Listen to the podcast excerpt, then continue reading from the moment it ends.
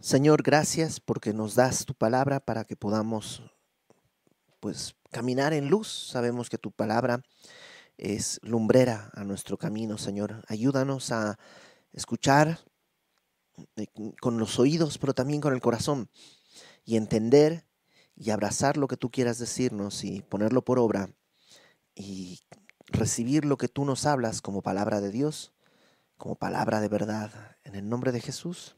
Amén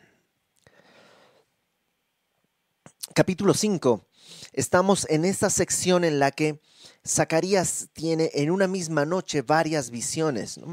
La primera de estas visiones fue la de eh, unos jinetes en unos caballos que van por toda la tierra y es una manera en la que Dios le está diciendo, yo veo lo que está pasando, yo sé lo que está sucediendo. La segunda visión son unos cuernos, que representan cuatro reinos que han oprimido al pueblo y unos carpinteros que van a destruir esos cuernos, como diciéndole Dios a su pueblo, yo me voy a encargar de traer la justicia. La tercera visión tiene que ver con la restauración de la tierra. ¿Te acuerdas? Hay un hombre con un, no un hombre, un varón un, ángel con un cordel y está midiendo para decir básicamente que el pueblo no va a caber, va, a crecer tanto que no va a caber en la ciudad. Y ahí es donde está esta escena en la que Dios dice, el que toca a Israel toca a la niña de mis ojos, ¿no? Como algo tan íntimo.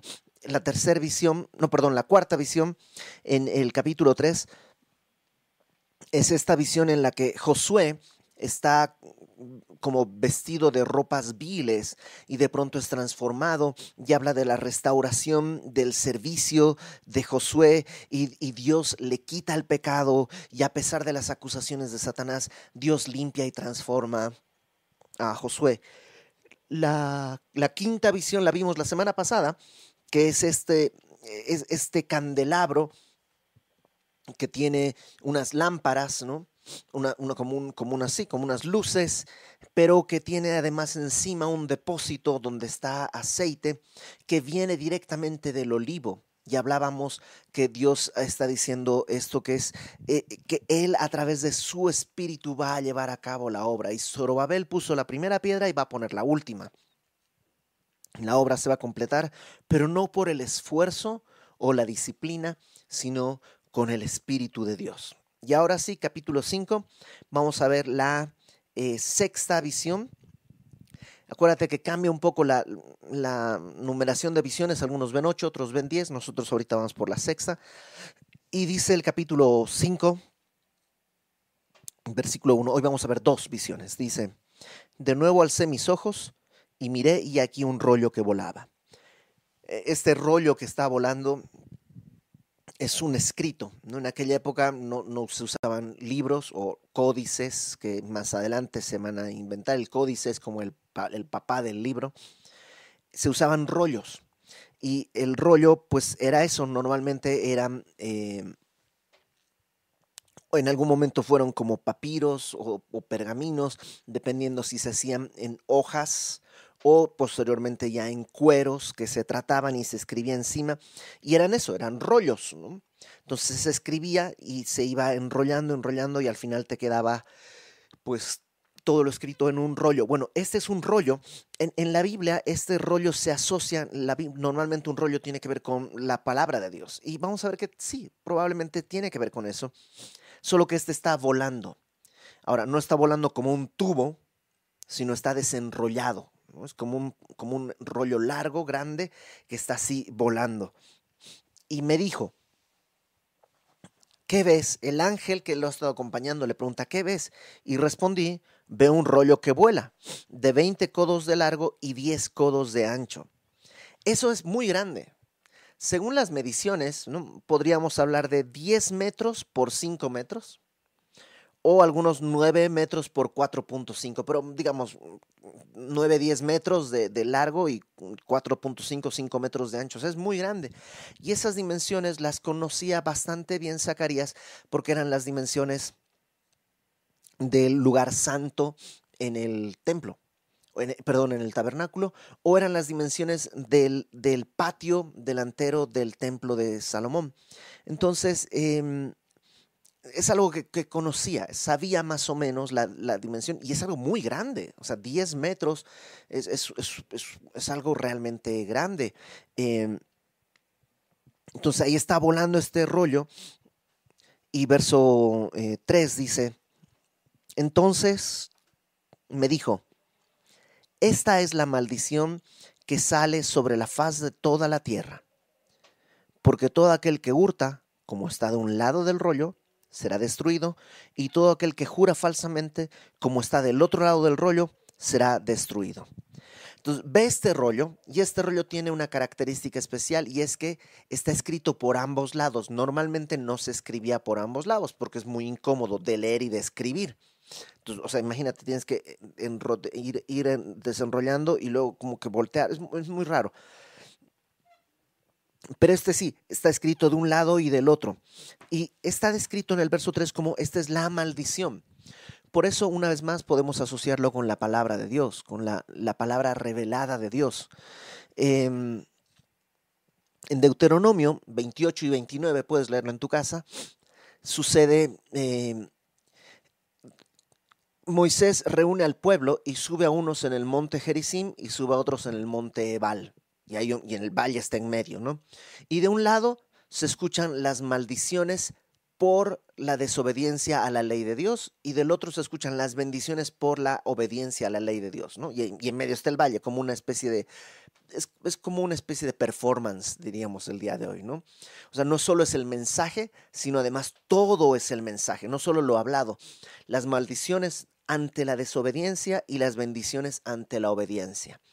Y y por eso este rollo parecería que es eso, solamente que el pueblo ha estado caminando tan mal que solo hay maldiciones, no hay bendiciones. Y dice, es la maldición que sale sobre la faz de la tierra y hay dos pecados. Probablemente hay muchas más cosas, porque son 10 metros de largo y 5 metros de ancho, o sea, tiene mucho espacio para escribirse. Probablemente hay muchas más cosas, pero se resumen en dos. Verso 3. Todo aquel que hurta, de un lado y todo aquel que jura falsamente del otro. Y estamos hablando de dos pecados. Uno que tiene que ver con mi relación con el prójimo, con robar, y el otro mi relación con Dios, con jurar falsamente. Y ambos tienen, digamos, dos columnas en común. Uno es que eh, el robar implica el creer que Dios no está viendo.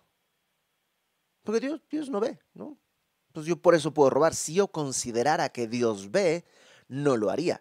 Pero en mi mente de alguna manera opera algún pensamiento falso que dice, no, no pasa nada, nadie te ve, aprovecha ahora.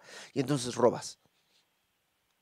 El otro, que es el jurar falsamente, implica que Dios no escucha.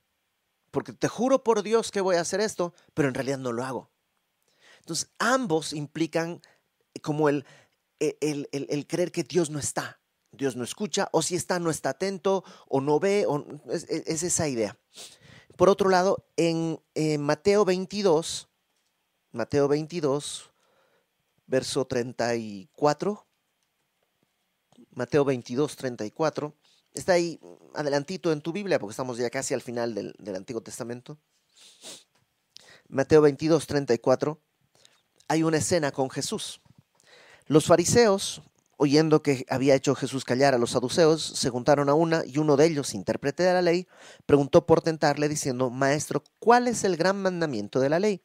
Jesús le dijo, amarás al Señor tu Dios con todo tu corazón y con toda tu alma y con toda tu mente. Este es el primero y grande mandamiento. El segundo es semejante, amarás a tu prójimo como a ti mismo. Entonces, em, Jesús resume toda la ley en dos cosas, amar a Dios y amar a tu prójimo. Evidentemente, si le robas a tu prójimo, no lo estás amando. Y si juras falsamente por Dios, no estás amando a Dios. Entonces, de alguna manera, eh, sí creo que esto es un resumen básicamente del quebranto de la ley. El hurto y el, y, el, perjurio, ¿no? el, jurar con mentira. Eh, verso 4. Eh, y dice, yo la he hecho salir dice Jehová de los ejércitos, y vendrá a la casa del ladrón, ¿te acuerdas que uno es el ladrón, no?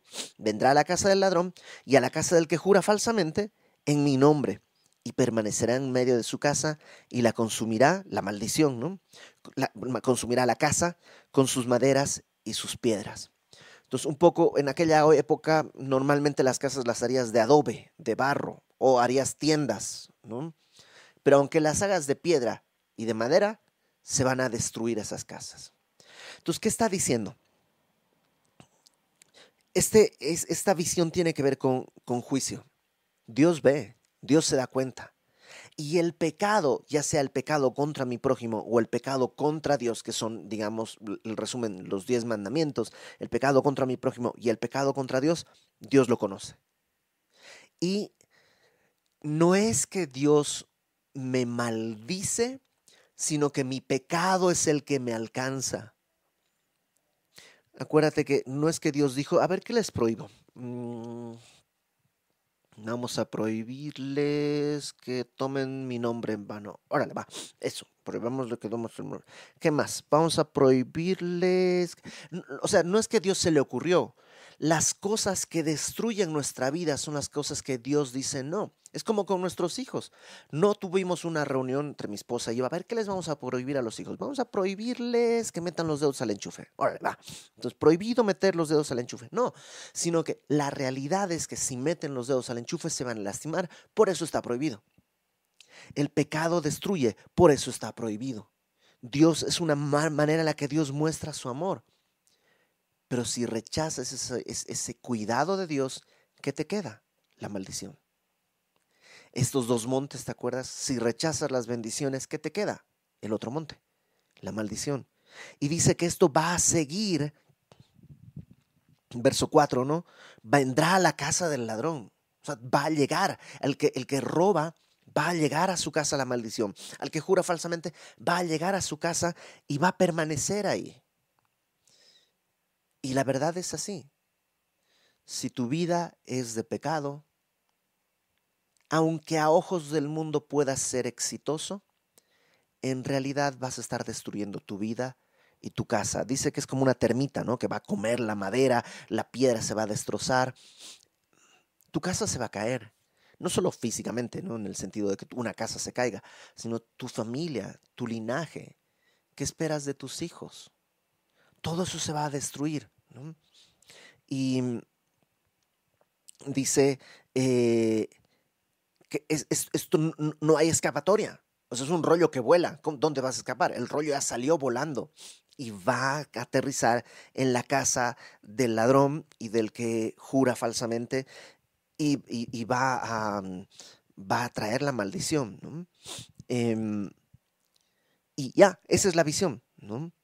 Em, versículo 5, vamos a la segunda visión y luego vemos un poquito de cómo aplica esto a nuestras vidas el día de hoy. Versículo 5 dice, y salió aquel ángel que hablaba conmigo y me dijo, alza ahora tus ojos y mira qué es esto que sale. Entonces está viendo el rollo, ¿no? Por, ahí, y le dice el, ángel, ah, como, hey, mira, entonces voltea a ver, allá, ¿qué es lo que ves? ¿Qué está saliendo? Y él ve que sale algo y dice, pues, ¿qué es? Y él dijo, este es un efa que sale. Un EFA es una medida de capacidad. Entonces tú, por ejemplo, ibas al mercado y comprabas un EFA de trigo, más o menos 37 litros, digamos, casi dos garrafones. Para que tengas una idea, dos garrafones, un garrafón de agua tiene 20 litros. Acuérdate que el litro no, mide el peso, sino eh, la capacidad. En el caso del agua, pues un litro es un kilo, pero digamos, eh, eh, lo que está midiendo es la, capacidad. Un EFA es eso. Es como un poco el día de hoy. Eh, mm, ¿Has visto las canastas en las que se compran las fresas? ¿no? Vas y le dices, me da una canasta de fresas. O si vas en la carretera de Querétaro a México, hay unas canastas grandes, ¿no? Unas canastas grandes de, fresas. ¿Y cuántas hay? No sé, pues una canasta. ¿Y cuánto pesa? Pues no sé, es una canasta. O sea, no estás midiendo el peso si no estás comprando una canasta. Algo así. Entonces, una EFA es una, es una medida de capacidad más o menos grande, ¿no? eh, era la, creo que era la más grande que había en aquella época, y está saliendo un efa. ¿no? Es como, un, piensa, en una canasta grande que está saliendo. Y versículo 6 eh, dice, además dijo, esta es la iniquidad de ellos en toda la tierra. O sea, como que dentro del efa está guardada la iniquidad, el pecado de ellos, de quiénes son ellos, de los que hurtan y los que roban, básicamente del pueblo. El pueblo parece que estaba envuelto pues en hurto, que quiere decir pues que van, dan litros de 800, eh, ¿qué? 800 centilitros, ¿no? Eh, o, o, que dan, eh, compras un, metro de tela y te dan en realidad 70 centímetros, o sea, hay robo, hay engaño, y dice, todo eso está aquí en la canasta. Ahora, versículo 7. Y aquí levantaron la tapa de plomo.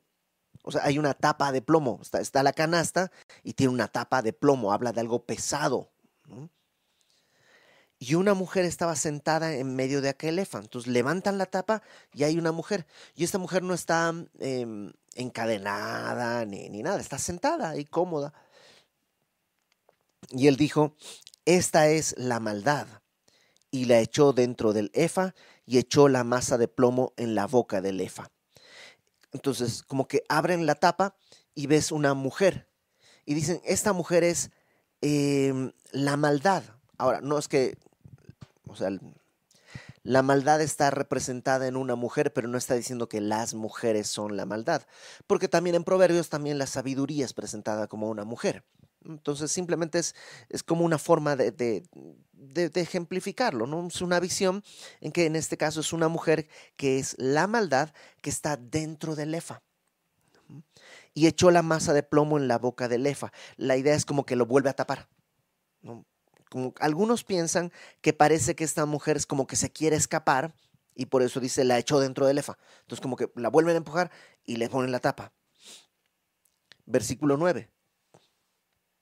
Alcé luego mis ojos y miré, y he aquí dos mujeres que salían y traían el viento en sus alas y tenían alas como de cigüeña y alzaron el efa entre la tierra y los cielos. Y aquí se pone rarísimo, porque de pronto aparecen unas mujeres que tienen, no son alas de cigüeña, son alas como de cigüeña. ¿A qué se refiere? Probablemente a que las alas de la cigüeña son muy fuertes, tan fuertes que pueden agarrar y levantar esta efa que tiene una mujer dentro y la levantan y se la llevan volando. Por eso dice que del viento traían en sus alas. La levantan y se la llevan volando. Y dije al ángel que hablaba conmigo, ¿a dónde llevan el efa? Él me respondió, para que le sea edificada casa en tierra de Sinar, y cuando esté preparada lo pondrán sobre su base. Y ahí acaba. Y es así como que, ah, ¿qué pasó? ¿De qué estamos hablando? No? Em, bueno, tierra de Sinar, porque dice, ¿a dónde van a llevar esa efa? Acuérdate que en esa efa está la maldad. Está la maldad ahí guardada y la están llevando a tierra de Sinar. Tierra de Sinar es Babilonia. Babilonia surge, acompáñame a Génesis, por favor, capítulo 10. Génesis capítulo 10.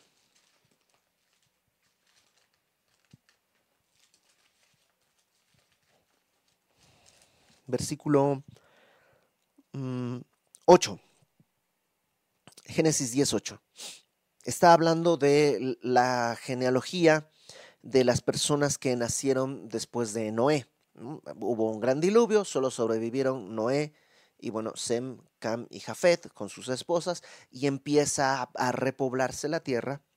Y dice en el versículo 8, Cus engendró a Nimrod, que llegó a ser el primer poderoso en la tierra.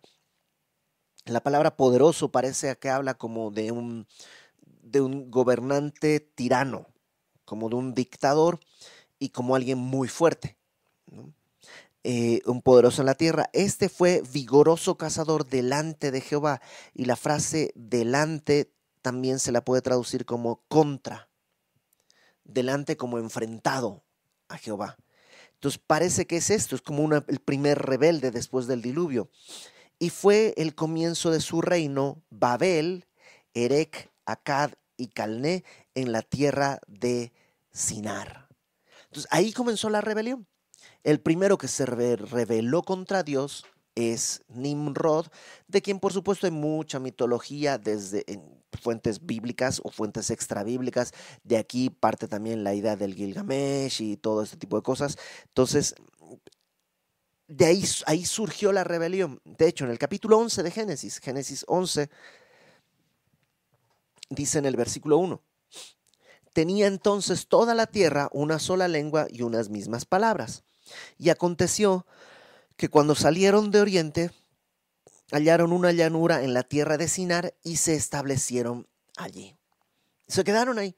Dijeron, pues vamos a ver, aquí nos quedamos, en la tierra de Sinar. Ahora, en el capítulo 9 de Génesis, capítulo 9, versículo 1, cuando salen del arca, Dios le dice, bendijo Dios a Noé y a sus hijos y les dijo, fructificad y multiplicaos y llenad la tierra. El mandato de Dios era esparcirse. Ellos dijeron, ¿sabes qué? Mejor no. Nos quedamos aquí en la tierra de Sinar. Te digo, es la tierra de la rebelión contra Dios. Y allí, versículo 3, se dijeron unos a otros, vamos, hagamos ladrillo y cosámoslo con fuego y le sirvió el ladrillo en lugar de piedra y el asfalto en lugar de mezcla. Están haciendo el ladrillo que es más fácil para edificar porque pues tiene una forma geométrica mucho más sencilla que una piedra y están poniendo asfalto que es impermeable, un poco en esta idea de que a lo mejor Dios vuelve a inundar la tierra y ahora no nos va a agarrar desprevenidos. Según Josefo, es Nimrod, que esto es una leyenda, porque Josefo dice muchas cosas, pero eh, según Josefo, Nimrod es uno de los que dirige todo esto em, y, y quiere hacer una torre tan alta que aunque Dios inunde la tierra, no pueda contra él. No es como esta, es esta rebelión contra Dios. Entonces, asfalto en lugar de mezcla, y dijeron, vamos, edifiquémonos, ¿de quién se trata? De nosotros, edifiquémonos una, una ciudad y una torre cuya cúspide llegue al cielo, y hagámonos un nombre. Esta búsqueda de identidad desde el principio siempre ha sido así. Tratar de buscar tu identidad en ti mismo es puro resultado del pecado. Eh, por si fuéramos esparcidos por sobre la faz de la tierra, o sea, con tal que Dios no haga lo que dijo que tiene que hacer. Y bueno, ya tú conoces el resto, eh, solo quería que veamos, ahí está, eso es Babilonia, la tierra de Sinar es la cuna de la rebeldía, la cuna de la rebelión, y en la Biblia constantemente hay esta lucha entre, digamos, Jerusalén, que es la ciudad de Dios, y Babilonia, que es la ciudad del hombre, en la que el hombre gobierna y reina. Entonces, ¿a dónde están llevando la maldad? A Babilonia. Y le van a hacer una casa ahí, y ahí cuando esté su casa, su, templo, la van a poner sobre la tierra. Y, ahora, ¿qué quiere decir esta, esta visión? ¿No? Un rollo, perdón, un rollo, una, una, un efa con la maldad dentro y luego llevada con alas de águila, con mujeres con alas de águila, hasta Babilonia. ¿Qué quiere decir? Probablemente en, en la primera visión se habla de la maldad en las personas. Las personas mienten, las personas cometen perjurio, las personas juran en falso, las personas están en esto. Y Dios dice, va a haber consecuencias, hay una maldición que va a llegar a la casa de los que están viviendo así. Pero la segunda parte tiene que ver con que, pero un día Dios va a quitar la maldad. Porque el pecado tiene que ser quitado. No puedes reformarte. Nadie puede aprender a dejar de pecar. Lo que tienes que hacer es quitar el pecado, meterlo en una canasta, ponerle una tapa de plomo y llevarlo. ¿A dónde? A Babilonia, donde surgió. Porque ahí es donde Dios va a juzgar el pecado para siempre. Apocalipsis 17 y 18 hablan del juicio contra la gran Babilonia que va a caer. Que además la gran Babilonia es presentada como una mujer. Entonces, yo creo que ese es el mensaje más sencillo eh, y, puro que está tratando de decir. Eh, el rollo habla de la maldición que va a caer. ¿Sabes qué? Si tú perseveras en pecado, estás llevando a tu familia a la maldición. Tarde o temprano tu familia va a ser arrollada y, no hay cómo lo evites. No es que Dios te va a maldecir, es que al dice Pablo, no, no, no, te engañes, Dios no puede ser burlado todo lo que tú siembres, eso vas a cosechar. Y si estás minando tu casa con pecado, al final se va a destruir. Tú, tu familia, tus hijos van a tener que vivir esto. ¿Y cuál es tu esperanza? Tu esperanza es que el pecado sea quitado, que sea llevado. No que aprendas a vivir sin pecar, porque nadie puede, sino que el pecado sea quitado y llevado. Entonces, algunos piensan que esto representa lo que pasó con el pueblo. ¿Por qué el pueblo tuvo que ser llevado a Babilonia 70 años? Por idolatría, por pecado. Y, y, en alguna manera es como que Dios dijera, yo me los voy a llevar a Babilonia, porque después que regresaron de Babilonia nunca más cayeron en idolatría. Tuvieron otros problemas, pero en idolatría ya no. Entonces, ¿podría representar eso? Sí, que Dios se llevó la maldad cuando fueron llevados ellos a Babilonia. Las alas de, de, cigüeña, la cigüeña es un animal impuro en la ley. Entonces es como eso, que los de Babilonia se llevaron al pueblo a Babilonia, a la tierra de Sinar, y entonces ellos, ahora que están regresando a reconstruir el templo, es como que Dios dijera, ya tratamos eso, ahora son libres, pueden hacerlo. Eh, otros eh, piensan que más bien esto lo que está eh, prefigurando es, es lo que decíamos, al final Dios va a tratar con este mundo, con el sistema de valores de este mundo que está invertido. Dios va a destruir esto. Apocalipsis 17 y 18 narran la caída de Babilonia. Otros piensan que es eso, pero además añaden un detalle. Eh, tanto Zacarías como otros profetas, Zacarías, perdón, Jeremías como otros profetas hablan de la ciudad de Babilonia siendo destruida, quemada y hecha habitación de demonios y todo esto. Pero no sucedió así. Cuando eh, Babilonia cae, el imperio persa se levanta como el imperio dominante y cambia su capital de Babilonia a Susa. Y luego vienen los griegos, y luego vienen los romanos, y Babilonia en realidad nunca fue destruida.